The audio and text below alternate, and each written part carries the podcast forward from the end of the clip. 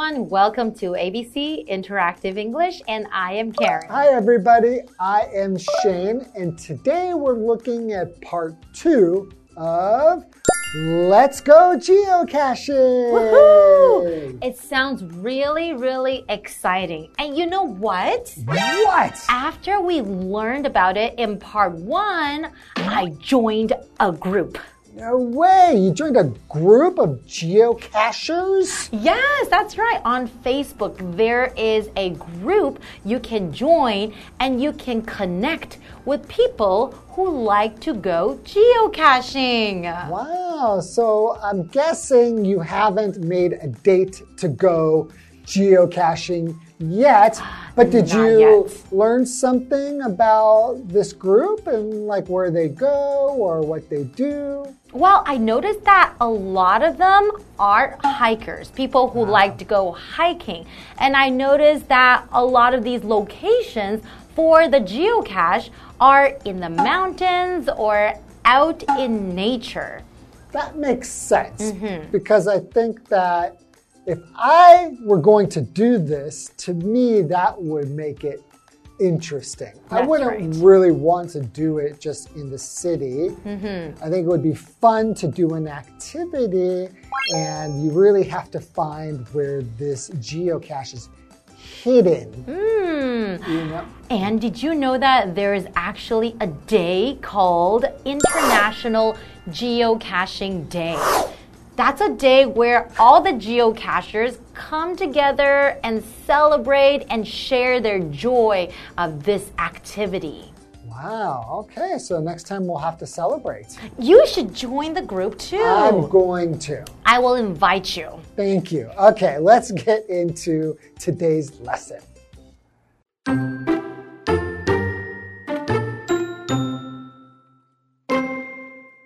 Cliff and Iris found the geocache. Let's move the geocache over there. That way we don't give away its location. Right. Now let's check out the items inside. Here's the logbook. Before we do anything else, we need to sign it.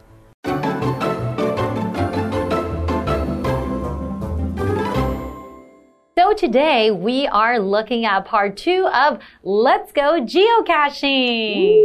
And we are looking at this dialogue between Cliff and Iris and what happened today. Cliff and Iris found the geocache. Yay! Right, so they went out geocaching mm-hmm. and they were having, well, not problems, but it wasn't that easy to find the geocache. Mm-hmm. And eventually they found it finally. So that's awesome. So Cliff says, let's move the geocache over there. Mm-hmm.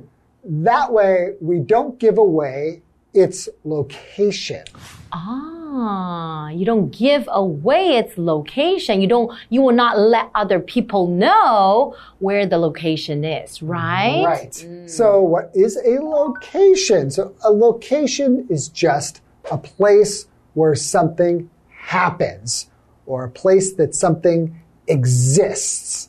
So, for example, you can say, We found a perfect location for a picnic. Hmm, like a perfect place or a perfect spot. Yes. Ah, okay. So Iris says, right.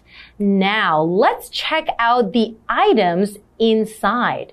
Okay, so there's not only one item, there are more than maybe maybe two or three, I don't know, because she said items. Right, so a geocache could actually have several mm-hmm. items inside. And you remember, it's like usually inside, like a box mm-hmm. where you're going to look inside. Okay. Okay, so Cliff then says, here's the logbook. Mm. Before we do anything else, we need to sign it. Okay, so here's the logbook. What is a logbook? A logbook that is a noun. It's a book in which someone records details and events relating to something. So, for example, we wrote our names in the logbook. So in the box, there's a logbook. If you find the geocache, you're supposed to sign it, write your names, right? Yeah, right. Yeah, so to log something means to write down something, some information about something, mm-hmm. right? And usually you log that in a logbook. Mm-hmm. Okay.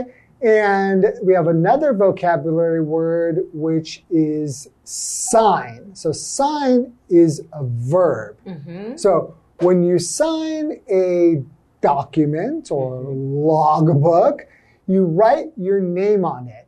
And you usually write it at the end or mm-hmm. in a special place where it will say signature. That's So your right. signature is when you sign something with your name, we call that your signature. That is right.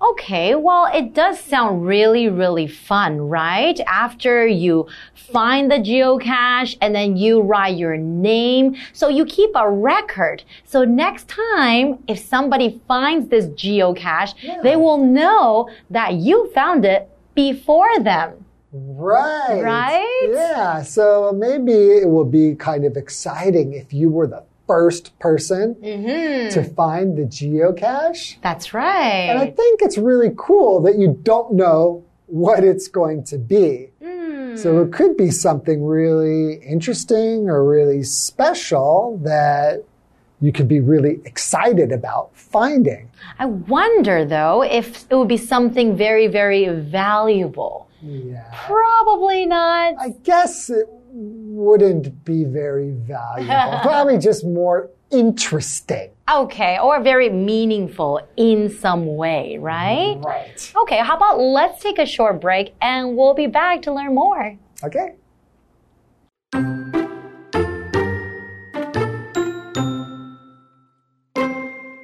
We also have to record our experience on the app. Yeah, if we don't, the owner won't know that we found his geocache. The geocache has some interesting items. If you want to take one, you have to replace it. I know, and my item needs to be equal or higher in value.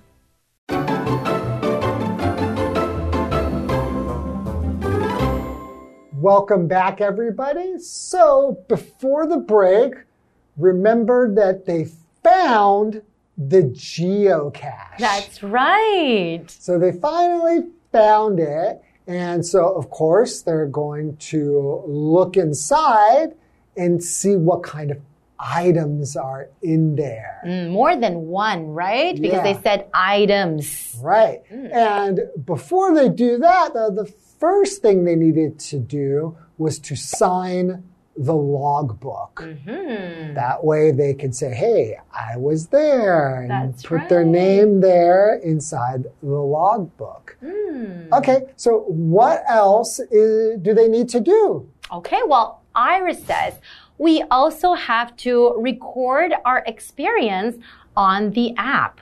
Okay, so not only do they have to sign their names in the logbook, mm-hmm. but they also have to record their experience on the app on their phone. So to record something, that is a verb. It just means to keep a permanent account of facts or events by writing them down, filming them or storing them in a computer or phone, on your phone, like app. keeping a record, writing down what happened, right? Right, so the right, so the noun is a record. You said to mm-hmm. keep a record it just means to write down what happened. Exactly. So, for example, she recorded her trip in her journal. So, basically, what that means is that she wrote down what happened on her trip. Right, so like what happened, maybe how she felt, mm-hmm. you know, who she met, those mm. kind of things. That's right. Okay, so Cliff says,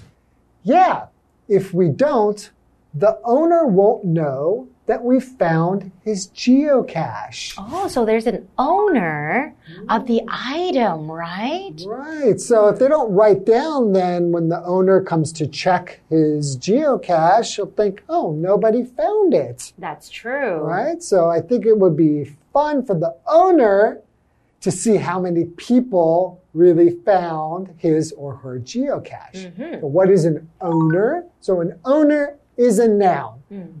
Very simple. It's a person who owns something. So if you own something, that means that it is yours. That's right. Nobody else's. So, for example, Rob is the owner of the restaurant. Ah. Right? So that probably means he paid money for the restaurant. And if the restaurant makes any money, he will get that money that the restaurant makes. He's That's right. owner. So if you bought your house, then you are the owner of that house, right? Right. Okay, so what does Iris say now? Iris says the geocache has some interesting items. Ooh, I wonder what kind of items they found. Well, I know. Interesting ones. ah, that's right. That's the kind of items. Interesting. But we don't know what they are. uh-huh. Okay, so Cliff says if you want to take one, you have to replace it. You have to replace it. Huh. Yeah, so okay. you can't just take it That's right. and not put something back there. Hmm So to replace something, meaning to move somebody or something, and then you put another person or thing in their place, right? That's what Right. replace means. So for example, we can say, we should replace Shane with another person. Did I just say that out loud? Oh no. Who- who- I'm sorry. Why do you Eh, want to replace me? I'm just joking. You are perfect. Oh, really? Yeah, we're not going to replace you. Okay. Okay, so Iris says, I know, and my item needs to be equal or higher in value. So if she were to replace something, the thing that she replaces it with has to be equal or higher in value. What does equal mean? All right, so if equal just means the same. Ah. So meaning the same in like quantity, like how Mm-hmm. many they are, or like the same in the value, which is how much something is worth. Mm-hmm. That could just mean how much did they spend to get this item, to buy that item. So in mm-hmm. this case, maybe they put something in there and they spent 100 NT. Mm-hmm. So you will look at that item and you'll think, okay, that's probably worth about 100 NT. And if you brought some items with you, you want to pick one that's at least 100 NT or even more valuable. Okay, so you can actually replace the items. Yeah. What would you replace something, you know, replace it with? If you found the geocache, let's say, what would you want to replace it with? Maybe just something useful, like if you're hiking, maybe something that has to do with hiking. Okay. Maybe like a pair of gloves, or maybe like um, a, a band that you have on your wrist for wiping sweat.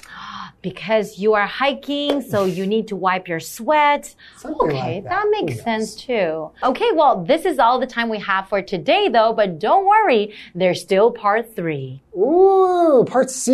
That's part three, right. which is part three, is part C. I can't wait to find out more about geocaching. That's right. We'll see you guys next time. Bye bye.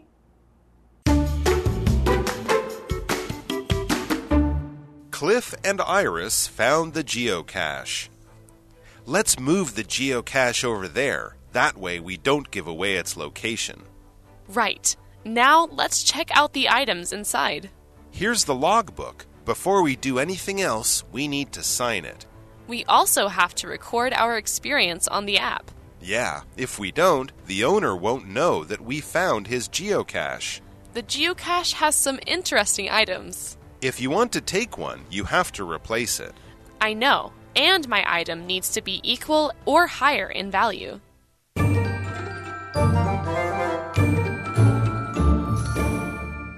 Hi, I'm Tina。我们来看这一课的重点单字。第一个，sign，sign，动词，签名、签字。Lucy signed her name at the end of the letter. Lucy 在这封信的末尾签上了自己的名字。 下一个单字，record，record，动词，记录。I record everything that happens to me in my diary. 我把发生在自己身上的每一件事情都记在日记里。下一个单字，owner，owner，名词，物主，拥有者。Melody is the owner of the house. Melody 是这间房子的屋主。最后一个单词 Equal 形容词相等的。Are the two bags equal in weight？这两个包包的重量相同吗？接着我们来看重点文法。第一个 give away，铺露、泄露。give 的动词三态是 give、gave、given。我们来看看这个例句：Please don't give away the information。请不要泄露这个资讯。下一个文法，somebody knows that 加主词加动词，某人知道。that 可以省略，它所引导的子句是作为 know 的受词。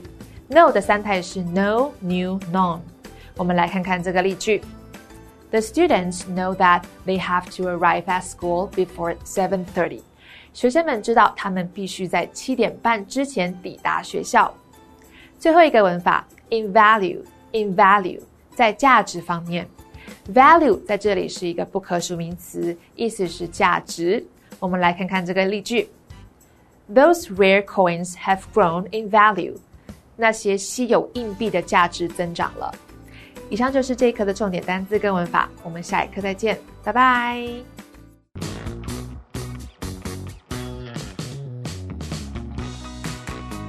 Here's how to play. The host will be holding three cards. Each card will have two sentences containing a secret vocabulary word or phrase that has been replaced by the word bear. The host will read the sentences out loud for the contestants to guess. Whoever guesses first gets a point. The person with the most points wins. And you can play along too. G'day, I'm Josh, and today we're going to be playing Guess the Bear. And today we have Stephen. and Carolyn. All right. Our first word is an adjective. We all ready to go? Yes. Yes. Okay. The bad news made me really bare. Kate is bare at Kevin for lying to her. Mad. Upset. You got it, mate. It is mad. It is mad. It's the mad. first Oh, time. Let's hear how that sounds in complete form. The bad news made me really mad. Kate is mad at Kevin for lying to her. Mm. Mm. Yeah, Kevin's a bit of a bad egg. All right. now, one word. Join the game and win a bear. The grand bear for the contest is a trip to Japan. Prize. Oh, that's right. First prize answer to a first prize question. Here we go. Join the game and win a prize. The grand prize for the contest is a trip to Japan. Hmm. Sounds like a contest I want to be involved in. All right, phrase. Two words. This one might be a little bit tricky. Craig bears bear in the marathon every year. Molly bared bear in the singing contest. Came first. No. Do you want to I hear it was- again? Places first? No. Do you want to hear it again? Yes, please. All right. Craig bears bear in the marathon every year. Molly bared bear in the singing contest. Participates in. Very close. Enrolls in? No.